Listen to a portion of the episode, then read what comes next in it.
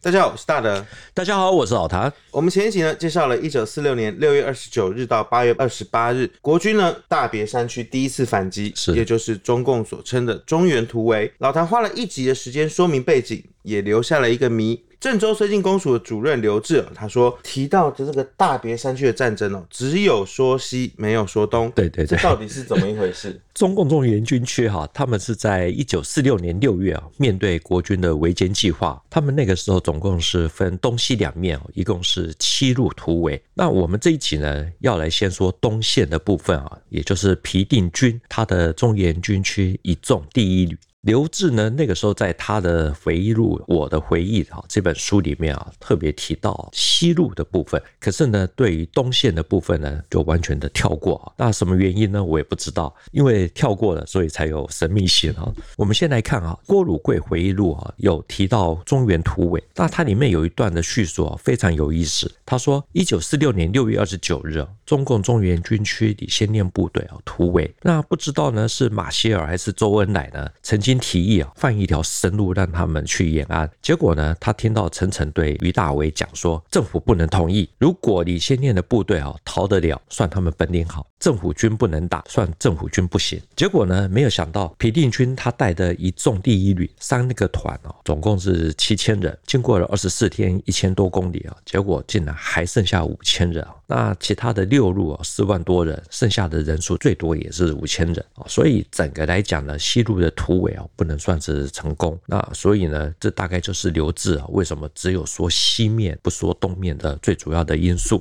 那他那个时候就讲说，西路的追剿呢，最后呢，完整剩下了三百多人回到延安，就完全都不提平定军。如果这个陈诚在那个时候真的有说过这些话，逃得了是你算你本领好，对，代表这个皮定均他应该是有些本事的，还是说呢，其实是皮定均他仅止于他的运气很好，或者是说呢，我们也想要知道这个皮定均他到底是怎么打的，怎么跑的。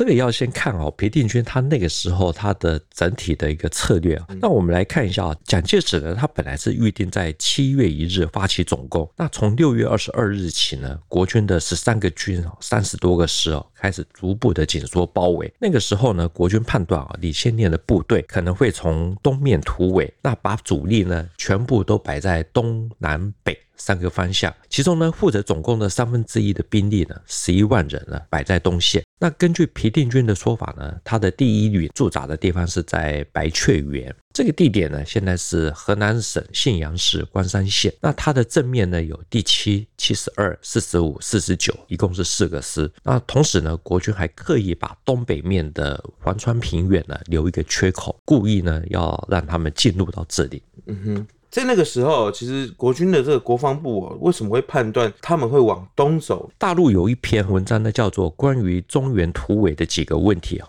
作者是任之斌，他是西路军的一员啊。他的文章里面特别提到，他说为什么那个时候国军会把主力呢摆在东线？第一个因素是王震先前呢跟国民政府在谈判，希望争取呢可以把部队啊东移到安徽的东部，所以呢国军才会在东线呢部署的比较严密一点。那后来呢，为什么他们没有朝东走？最主要是啊淮河还有长江中间呢有一个湖叫做巢湖。如果几万人的大部队呢，从巢湖的北边或南边呢通过，那偏偏呢这里有国军比较有战斗力的广西部队，也就是新桂系他们的部队，如果他们在通过这个狭长的通道的时候，把它给封锁起来，那共军呢就会进退两难。所以呢，任职兵他才说，那个时候呢，为了要向东走或向西走，大家拿着地图啊，把这些全部都摊开，在那边讨论研究，最后呢，主力才决定说朝西走。原来如此哦。可是呢，这个共军都已经想到了，然后做出了这个讨论。难道那时候国军都没有人看出来吗？因为我们说这个打仗要知己知彼嘛，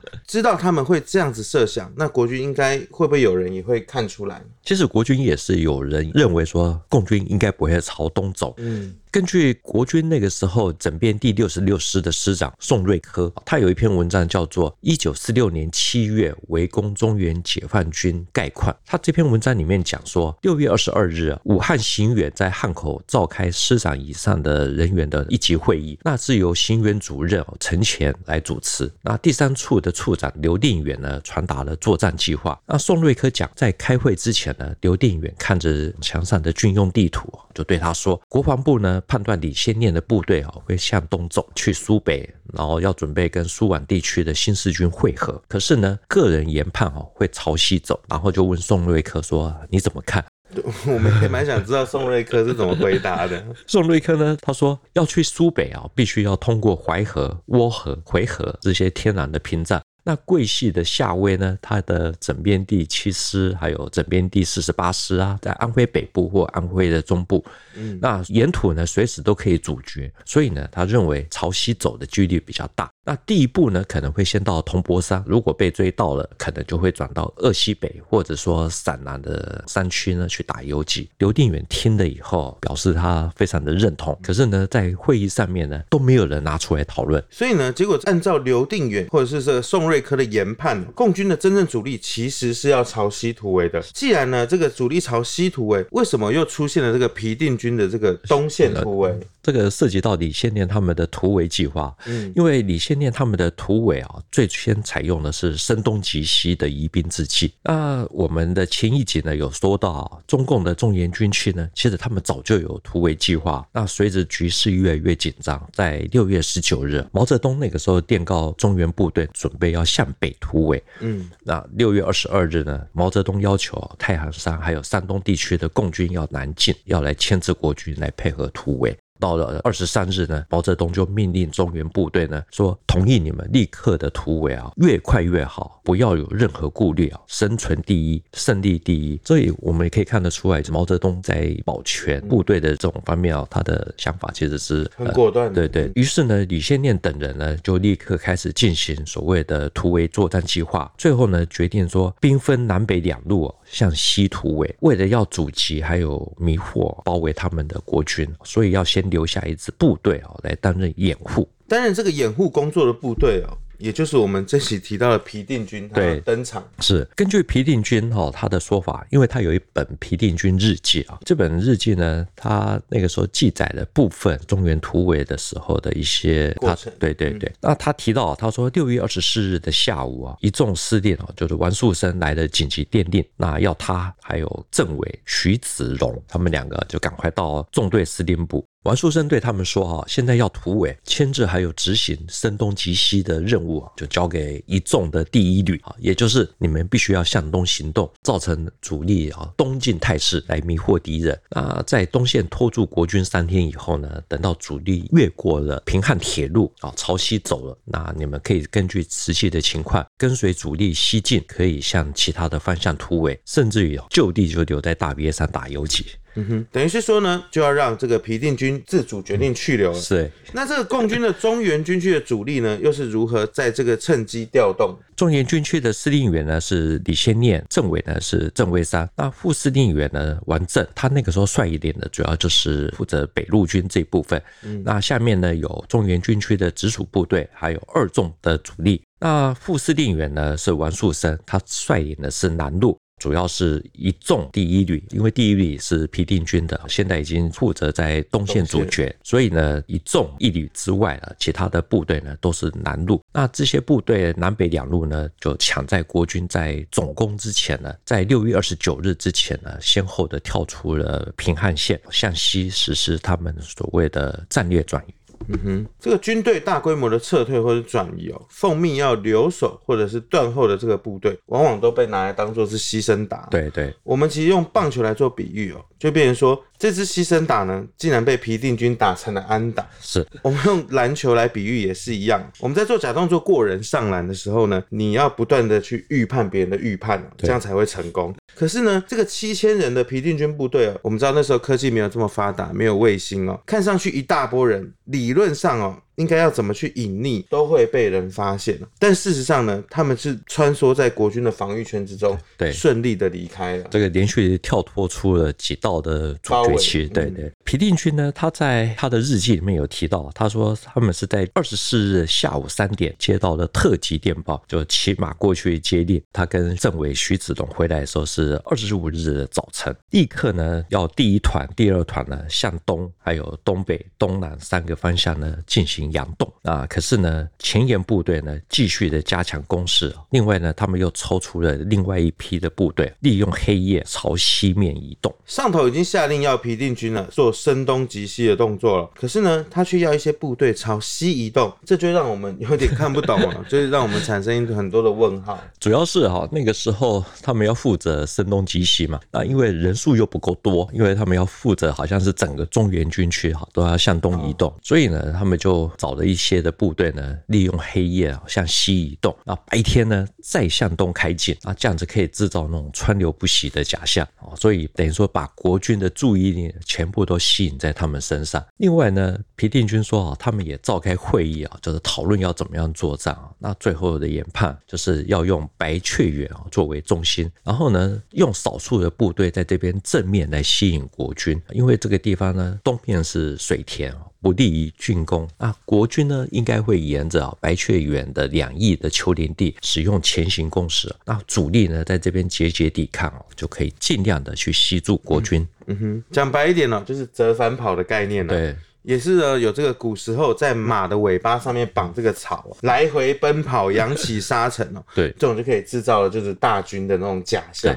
他们接着讨论哈，就是三天以后要怎么样转移啊？其实作战就是这样，就是你一定要预设。他们呢就讨论说，如果是跟着主力向西，那这样子会把国军全部都吸过去哦，对主力危险，对自己也不利。那向南走呢，南面是长江天险。那如果向北，然后再转西。对自己比较有利，可是呢，总的方向呢还是跟主力一样，很难做到所谓分散追兵的目的。而且呢，这样子还会经过河南的这个豫东平原。那现在又是梅雨季节哦，河川如果暴涨，那会让自己身陷险境。所以最后呢，他们决定啊，干脆就还是向东突围，跟主力背道而驰。嗯哼，我们知道这为将者哦，前面有提到说要知己知彼哦，不仅如此呢，就还要知天知地哦，是连梅雨季节会造成什么影响，都要把这个方方面面给考虑进去。对，所以他们到了二十五日的下午啊，他们又开了一次会，就是讨论说任务完成以后要怎么样脱离包围圈。有的人主张说分散的再集合，那有的人主张说集中兵力哦，杀开一条血路。最后呢，政委徐子龙呢提了一个想法，就获得了大家的同意。我相信。应该不会是集中兵力杀出一条血路这么简单粗暴的方式啊！当然不是。这个如果是的话，大概就不会说七千人跑出五千人，大概就立刻就现场就折损了一半。徐子龙呢，他是建议啊，就是等到主力过了平汉铁路，他们也佯装呢跟在主力的背后走了半天一天的，然后呢赶快隐蔽起来，再向南走。闪过了追击之后，立刻在朝东急进。这个样子呢，等到追兵搞清楚他们到底要朝哪里走了，那个时候他们已经脱离了一大段。嗯哼，这种跳出包围圈的规划，其实这个运动性跟执行力是要非常的贯彻才有可能达成的。对，所以在六月二十六日的清晨呢，皮定均说啊，国军部队那个时候开始进攻啊，可是是试探的性质。那到了下午呢，可能发现李先念的部队主力呢已经有向西移动的迹象，所以才开始加强进攻，试图要突破白雀园这边的阵地。那他的旅部呢，是在傍晚的时候开始离开了白雀园啊。接着呢，各团除了前沿部队以外啊，主力也开始相继的离开，分路到白雀园东南五公里啊，有一个叫做刘家冲的地方。那他们在那边集合。不抽烟，不点火，不吹号，连马等于说马嘴包起来，对，不让他们私交。因为国军西进的部队哦，会经过这个地方，所以大家都保持静肃。嗯哼，这个是很奇怪哦，就躲在那边，对对，就让人家摸不清楚他们到底要干嘛。是皮定均讲哦，白雀园的前沿部队呢，还是继续的在那边抵抗。那连续三天的阻击哦，他们决定呢，他们从二十八日哦开开始正式的突围。那留在白雀园最前线的少数部队也必须。要来刘家冲这个地方先跟他们会合，所以呢，他们是利用二十七日的深夜啊，然后呢，就是把刺刀先用布包了起来，然后马蹄用棉布啊把它裹住。接着呢，在二十八日的清晨呢，所有的立刻向南插入了国军的后方，然后再用九十度的大方向大转弯向东急进。嗯哼。这平定军的第一旅部三个团的团主力都已经转移了，只有极少数部队留在这个第一线抵抗。对，三天是三天的时间，但国军并没有攻下来。对。这个其实我也我也完全的无解。离现在时间已经过了这么久，其实真的你要去考据这个东西还还蛮难的哈。对对，这真的会变成一个历史之谜。就这三天到底发生什么事情？对，其实大家应该都蛮想要知道。看起来应该是有在攻，可是不晓得为什么就是打不下来。对，嗯、总之呢，皮定军他的部队啊，就是撑过了三天，然后后来国军发现啊，他们要向东走了，所以本来追击李先念的七十二师呢，这个时候奉命掉头。皮定军他们已经很快的。来到了大别山的腹地，也就是鄂豫皖边区啊。那这边有一个地点啊，很特别，是安徽的立环县。这个就是我们前一集有讲到，对对对，就是金湖县，为了纪念刘志。那这个立环县呢，是为了表彰魏立煌。那这个地方呢，是皮定均的家乡，所以他的日记里面呢，他说他们完成了第一阶段的突围啊。都没有受到任何的损失，那他们也冲过了六安立环堵集区。皮定均他们的部队呢，就这样冲出了安徽六安的这个立环堵集区哦。是。那之后呢？他们出了大别山哦，在安徽的毛坦厂做新闻的，对对对，对，常常写到，每一年都要写一次。对，每年都要写到。这个地方呢，有一所中学叫毛坦厂中学啊，那是高考闻名。对，那他们在这边打了一场小规模的战斗，然后就从这边突入的皖中平原。那为了要加快行军的速度呢，除了武器弹药，所有的什么炊事的担子啊，反正锅碗瓢盆大概基本上都抛掉，那供应箱也都全部都清理掉。那全体呢分成三路纵队啊，这样才可以缩短行军的距离。那他们的指导员呢都规定说，你应该在什么样子的位置。那旅的前卫营呢，是由旅的几个主要的干部，当然也包括了像皮定军啊等等。嗯、那团的前卫连呢，是由团长来负责。那这样子哦，可以随时的掌握第一线的情况，指挥行动。然后呢，各团呢还组织采购小组，和前卫部队一起的行动。一到村落就先开始买粮做饭，那后面的主力一到了就立刻吃，吃完就走，完全都不浪费任何的时间。所以他们就用这样的强行军的方式哦，甩过了。追兵很快的就接近了进步铁路。嗯哼，这段描述其实十分的清楚啊，竟然用这种的方式安排突围。是